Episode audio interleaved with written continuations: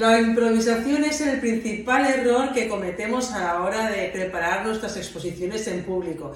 ¿Y por qué es el principal error? Porque no lo consideramos un error. Pensamos que es algo positivo saber improvisar. Y te puedo decir que hay que tener preparada cada una de las improvisaciones.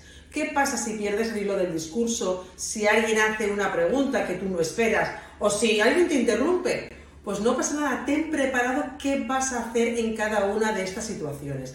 Puedes tener preparada una anécdota, algún dato extra que no tiene por qué estar en tu exposición, una pregunta abierta a todos los asistentes.